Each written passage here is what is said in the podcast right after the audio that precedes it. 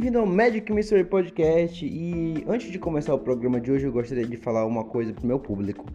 Eu gostaria de pedir enormes desculpas por ficar quase dois meses, quase três meses sem colocar conteúdo no podcast.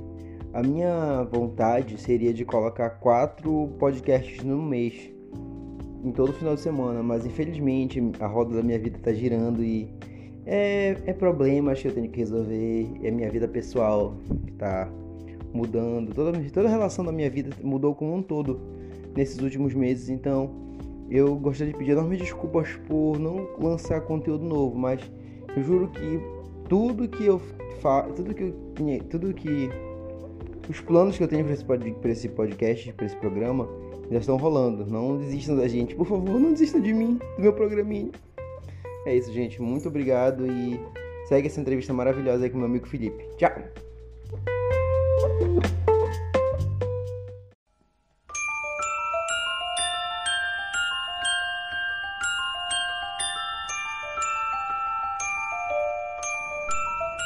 Estamos aqui com Felipe Almeida, um dos maiores, acho que eu digo um dos mais conhecidos de Belém, assim, porque eu acho que eu vejo o perfil dele sempre bem badalado sempre bem movimentado e tipo ele é meio que uma referência aqui no estado do Pará, principalmente em Belém, em quesitos de bruxaria.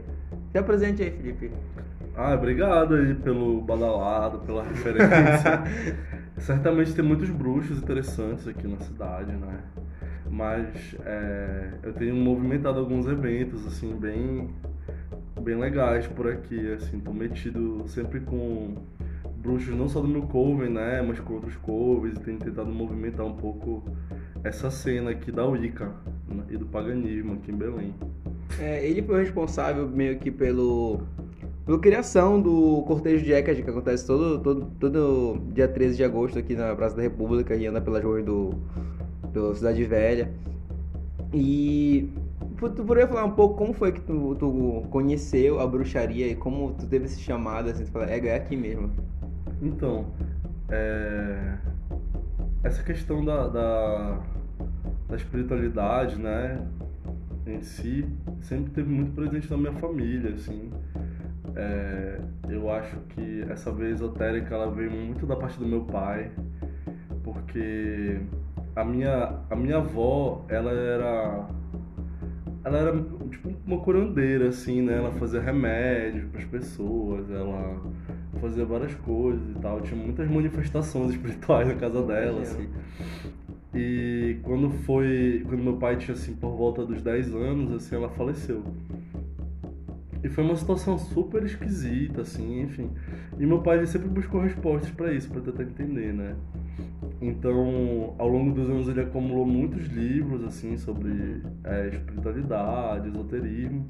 E aí quando eu tinha por volta, assim, dos 12, 13 anos, ele começou a me, me, me passar umas coisas, assim. Ele começou a ver que eu praticava umas coisas meio esquisitas, assim, que eu pegava uns cristalzinhos, não sei. É uma coisa que sempre me acompanhou, entendeu? Entendo. Aí eu comecei a energizar uns anéis, umas coisas que eu usava, aí ele olhava assim, aí ele ficava, hum. Aí ele começou a me passar umas coisas que, que ele tinha e eu não sabia que, que, ele, que ele tinha essa, essa veia, né? E, bem, a partir daí eu fui crescendo e quando eu fiz por volta de uns 15 anos, assim, hum. eu comecei a, a ver que existia a Wicca, né? E como alguns anos depois eu acabei conhecendo outros bruxos, assim. E ali por volta de 2005, eu tinha uns 17 anos para 18, assim.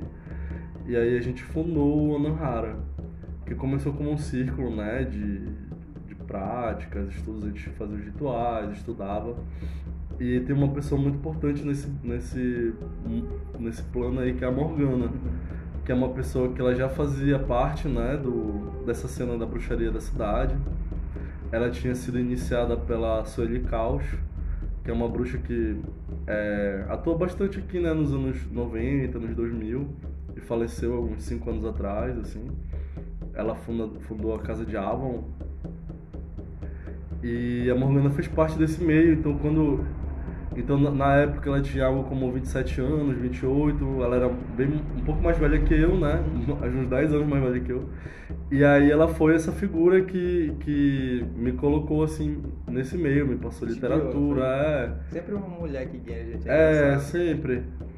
E aí a gente foi construindo também, né? Aí tinha outras pessoas também que estavam lá, que era a Sheila, a Maíra Faro, né? Que, que deu inclusive o nome do Coven, a Roberta, o, Ronaldo Melo, o Fred e outras pessoas também, né? Então meio que foi, foi um encontro bem bonito, assim, né? De pessoas que se interessavam por Wicca e bruxaria.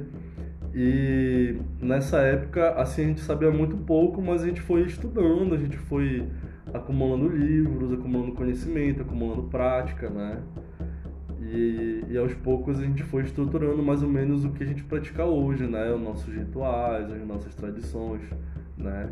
E foi recebendo orientação também do, do, do, do plano espiritual, com certeza, né? Que foi encaminhando as nossas decisões, algumas práticas que a gente tem hoje em dia são inspirações também, são ritos que vêm através dessa, dessa nossa vivência, assim, né? Que é muito própria do nosso grupo. Então, vai por aí, assim. Né? Nisso já, nisso já fazem 17 anos, ano que vem a gente faz 18 é, anos. 17 anos, cara. É. 17 anos é muito tempo pra cima gostaria. E uma pergunta que eu acho que eu e outras pessoas que, tipo assim, conhecem o Coven por alto, deve se fazer. O que significa o nome Anankara? Ananhara, em gaélico. Ananhara, né? É, Ananhara vem no gaélico e significa irmão de alma. Nossa. E é um nome que, que a Maíra trouxe pro nosso. E é um nome forte, eu acho que esse nome sustentou muito o nosso grupo, assim. Eu acho que todo grupo ele precisa de um nome. Bom mesmo. É, que, que traga uma identidade, né? E a gente sempre se propôs a ser isso, não só um grupo em que as pessoas elas chegam e fazem práticas, mas a gente sempre se propôs a ser amigo, né? Então a gente sempre tem um círculo de pessoas que a gente é muito próximo, que a gente é, tenta é, fazer, estabelecer uma relação de família mesmo, de amizade, de sair juntos, de, de se divertir juntos, de ter uma vida para fora mesmo do, desse círculo, assim, sabe? Então, Anahara é, é esse sinônimo para mim e também é um sentido de, de cuidado, assim, sabe? Com o outro. Então, a gente é um grupo que se ajuda muito, assim, sabe? A gente se apoia bastante. Tem uma vida nesse sentido. Hum, legal.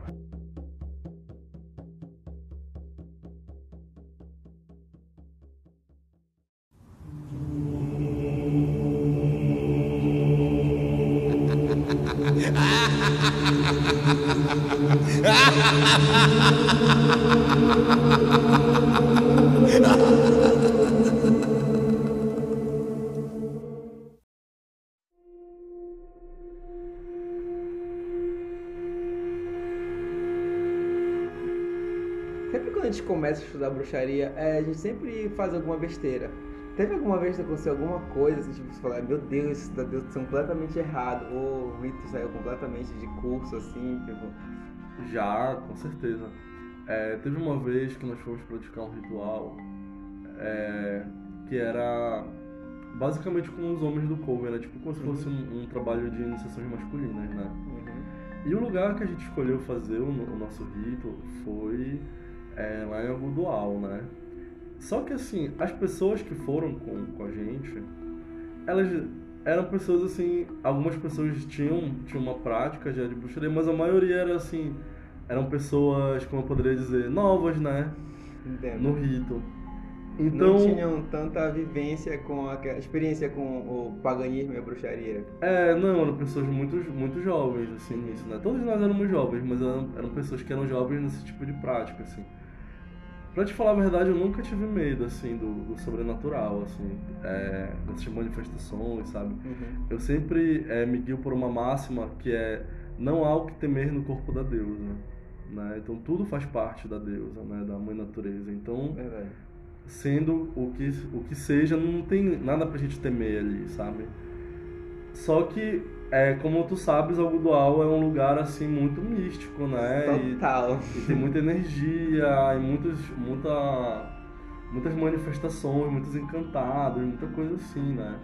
E aí a gente foi para um lugar bem lá no meio, assim, da, da, de uma área lá bem, bem erma, né? Não tinha nada, ninguém, assim. Aí começamos a fazer uma fogueira, fizemos um, começamos a fazer o nosso rito, chamamos as coisas, aí a natureza começou a se manifestar, né? E a galera começou a se E aí o pessoal começou a escutar vozes e ritos e não sei o que, lá lá lá. E aí eles ficaram muito assustados, né? E aí, aí tipo, quando finalizou o rito, o pessoal começou a, a, a encasquetar que tinha um, um, sei lá, uma legião de espíritos assim, ao nosso redor. E aí todo mundo começou a correr, né? Assim, com medo. Aí eu fiquei assim, gente. Aí eu fui, a gente foi embora, né? E o pessoal ficou meio traumatizado, assim. Nunca essa- mais. É. Mas assim, é, tem uma coisa que eu acho muito interessante, é que, tipo assim, é, na bruxaria a gente sempre é, busca um contato com a natureza, né? Uhum. E enquanto as pessoas elas estão aqui lendo livros, elas estão num contexto urbano, é muito confortável. Mas aí, por exemplo, você vai pro meio da mata, meio ou pro meio da, ou pra uma praia, entendeu? E aí você, de fato, começa a invocar as forças da natureza e elas começam a se manifestar, né? Então aparece uma ventania que apaga as velas, aí vem uma tempestade, e vem raios e não sei o que, presenças, aí, as, aí, tipo, aí as pessoas saem correndo assustadas, né? Mas o, o, o grande lance, o grande desafio para nós é que se nós queremos de fato entrar em contato com essas forças nesse sentido mais é, natural, né? Mas assim, a gente tem que de fato se propor a, a, a viver, né? A imensidão da natureza, assim, né? Uhum. Porque às vezes a gente aqui na, no, sei lá, na nossa sala e tal, tudo muito tranquilo. Mas quando você vai de fato para um lugar assim fazer um rito que é um lugar que de preferência é, tem pouca pouca interferência do homem, né, da mulher, desculpa, da humanidade, do, da sociedade, né? Então, quando você se propõe para um lugar desses que tem poucas construções, assim, tem pouca gente, então a, a força, essa força mística, né, a, a anima mundi, ela é muito mais forte. Então, os seres da natureza, ao meu ver, eles se refugiam nesses lugares, assim, né? Então eles se apresentam, se apresentam mesmo, assim, sabe? A gente já viu várias coisas, assim, não vou falar, senão vocês vão dizer. Mas assim, é sempre na natureza muito mais, mais as manifestações elas são muito mais fortes, né? Então elas se fazem presentes e, e aí quando a pessoa ela tem medo, aí isso já se desequilibra, né? Ela não, não, não observa isso com respeito devido, sabe?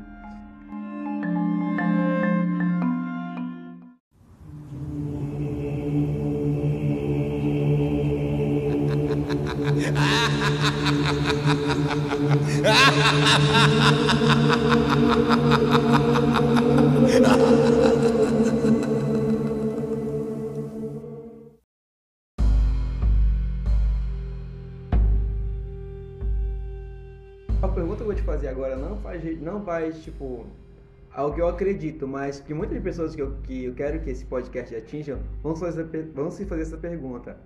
A bruxaria, ela cultua o diabo? Cultua. Cultua? É claro que cultua. cultua? Claro que cultua, mas não o diabo cristão, É. né? Porque isso é uma invenção do, do. É uma invenção do cristianismo.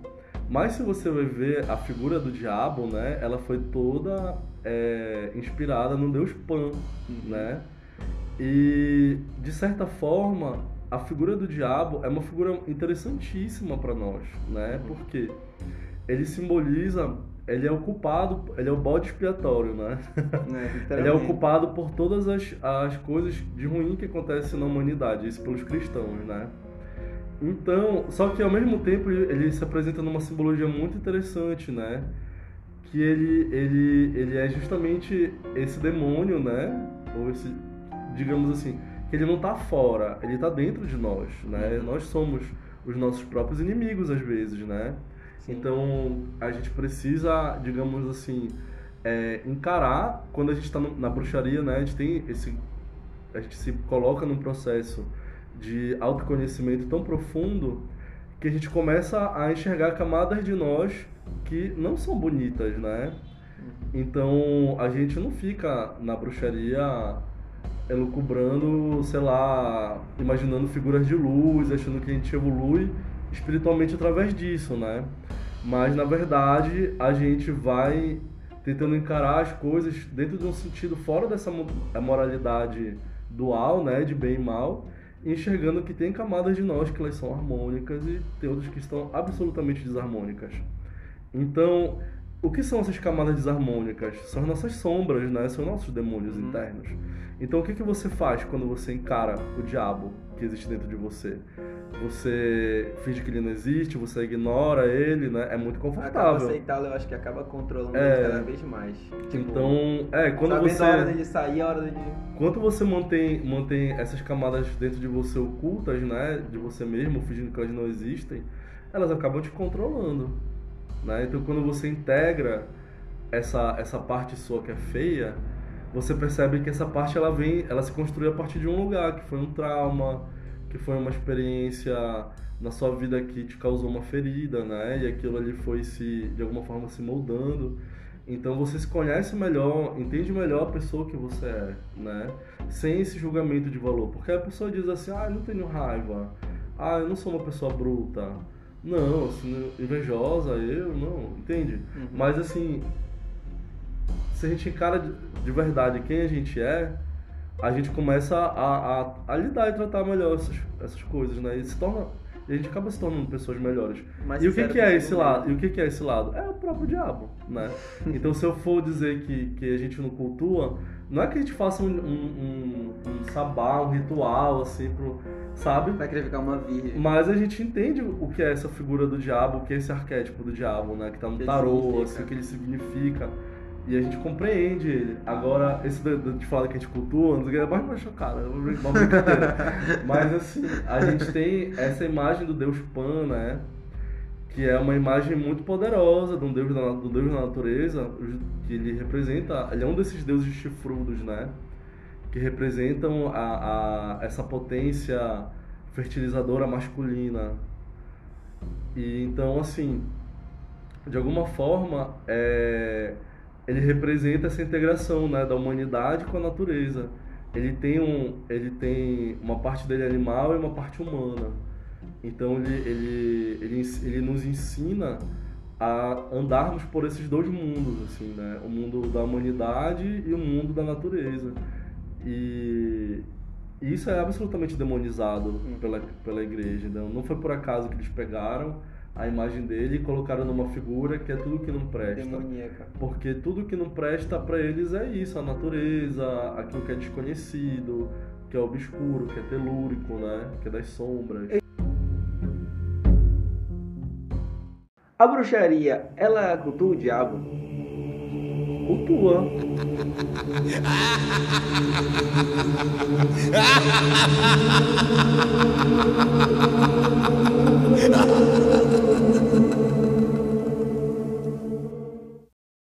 The flame inside you burn and burn below. Fire seed and fire feed and make the baby grow. Take the flame inside you, burn and burn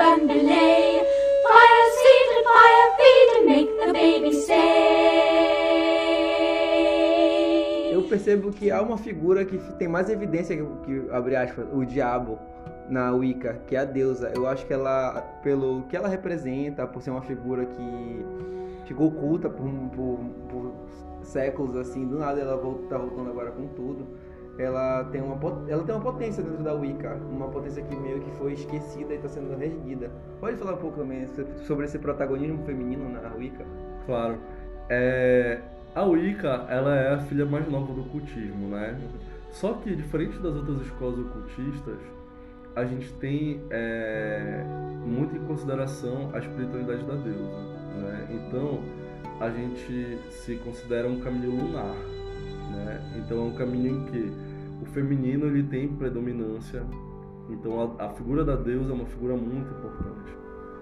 E dentro desse, desse aspecto, ela, a Wicca ela foi responsável por, é, digamos assim, impulsionar essa espiritualidade da deusa e essa espiritualidade, essa espiritualidade voltada ao feminino. Tanto que por muito tempo, por algum tempo, ela fez parte, ela foi considerada a religião das feministas, né? Uhum. E não só para as mulheres, a Wicca ela tem se tornado uma religião que abraça muito a comunidade LGBT, né? E que para além desses, desses estereótipos né, do que é o masculino, o feminino, ela também se propõe a discutir essas, essas fronteiras de gênero, né? E integrar todo tipo de pessoa que queira estar presente nessa religião. Porque diferente das outras religiões e outros caminhos espirituais, é, o, a mulher ou uma, uma, um homossexual, por exemplo, eles não estão colocados, eles não, não facilmente chegam no lugar de sacerdócio, né? Então, é, nós como uma religião sacerdotal, a gente empodera essas pessoas para que elas sejam também sacerdotes, sacerdotisas, né? E dentro desse aspecto, a deusa ela se torna muito interessante, né, para nós, e ela representa um pulsar é, nesse tempo agora que nós estamos, né, de uma, de uma energia que vem reequilibrar a balança, né? A gente passou tanto tempo é, com uma espiritualidade absolutamente masculina, né, e patriarcal. Então ela ressurge nesses tempos agora e se apresenta de uma forma que venha é, trazer para essa nossa sociedade um pulsar energético também dessa força feminina, né? Então para nos trazer essa consciência é, do nosso corpo, da natureza, que nós somos um com a natureza, que nós somos filhos da terra. Todos nós somos manifestações da deusa, né? Da, da, das deusas da terra. Então, a gente não pode esquecer disso. E a, e a, e a, e a Wicca, como uma espiritualidade da deusa, ela vem trazer essa mensagem para a humanidade.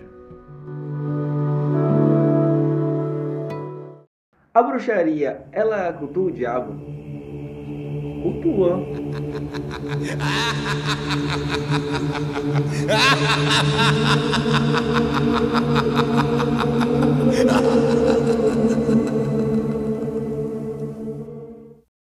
Já venho anunciar aqui que vai ter um podcast chamado A Criação do Diabo. E Felipe, você está completamente convidado para tipo, fazer uma mesa de historiadores e, e outras pessoas ah, que. claro. Super, se, super. Se puder estar presente nesse podcast, eu vou lhe chamar. O podcast tá bacana, tipo, dá pra encerrar ele aqui, que foi bastante conteúdo, foi acho bem agradável, assim, toda a jornada. É, a gente tá gravando esse podcast agora no Halloween, eu espero entregar ele pra vocês o quanto antes, que o material foi muito bom. Eu queria agradecer a audiência de vocês e quero mandar um recado, deixar um recado aí, como as pessoas podem te encontrar no Instagram, Olha, a gente pode se encontrar no Instagram através do arroba né? E a gente tem também o Facebook, é, tem o WhatsApp lá, tem todos os contatos. Então, para fazer parte do Coven, basta vir nos encontros que a gente tem. A gente sempre faz encontros abertos na lua cheia, faz estudos semanais também. A gente se encontra toda semana, então para fazer parte, para conhecer, basta vir, né? E aí a gente tem todo um processo, né? Caso a pessoa queira de fato entrar no grupo, né? Mas se a pessoa é, quiser só visitar, conhecer, ou de vez em quando praticar essa espiritualidade, com a gente tá, é super bem-vindo, assim. É isso, gente. Esse foi o Magic Mystery Podcast.